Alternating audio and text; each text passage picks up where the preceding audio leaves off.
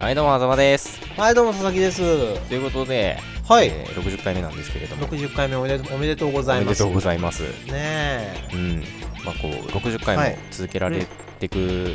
ううんん。続けられてきたっていうのは、うんやはり皆様の力のおかげかなっていうのもあるんですけれども、違うと思います。はい。 だって何もされてねえもん。聞いてくれてるやつだから何もされてなくて60回やってっから。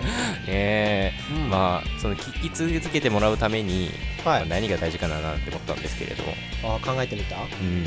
やはりうん、その、カリスマ性っていうのがね、カリスマ性と。はい。うん、大事なんじゃないかなと思って。はい。うん。まあ、このそれは人を引思いきます。人を引きつける力みたいなのがさ、うん。はいねはいはい。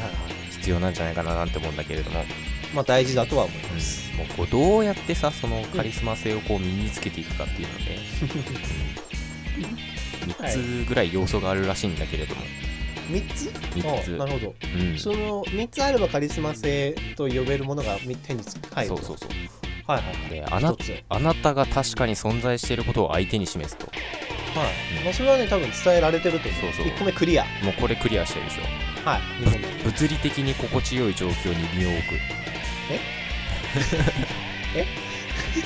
ちょっとちょっと分かんない置いとこ保留3 番目スマートフォンはサイレントモードにして見えないところに置くとかあるんだけどそ3個目も、まあ、クリアしていると言えるよ ねじゃあ問題は2個目だなんだ物理的に気持ちがいいなんたらかんたらどういうことマッサージしろってことその我々がその安心してる状況でなければ人を説得することなんかできねえとえなんかそんなこと言ってたっ言ってるらしいですよ、けマジうで、んでもリラックスはしてるよ我ね々ね常にのんべんだられしてるのにねそうだよあー緊張なんか一回もしたことないからなお前らなんじかゃあ僕らお疲れカリスマ性あるな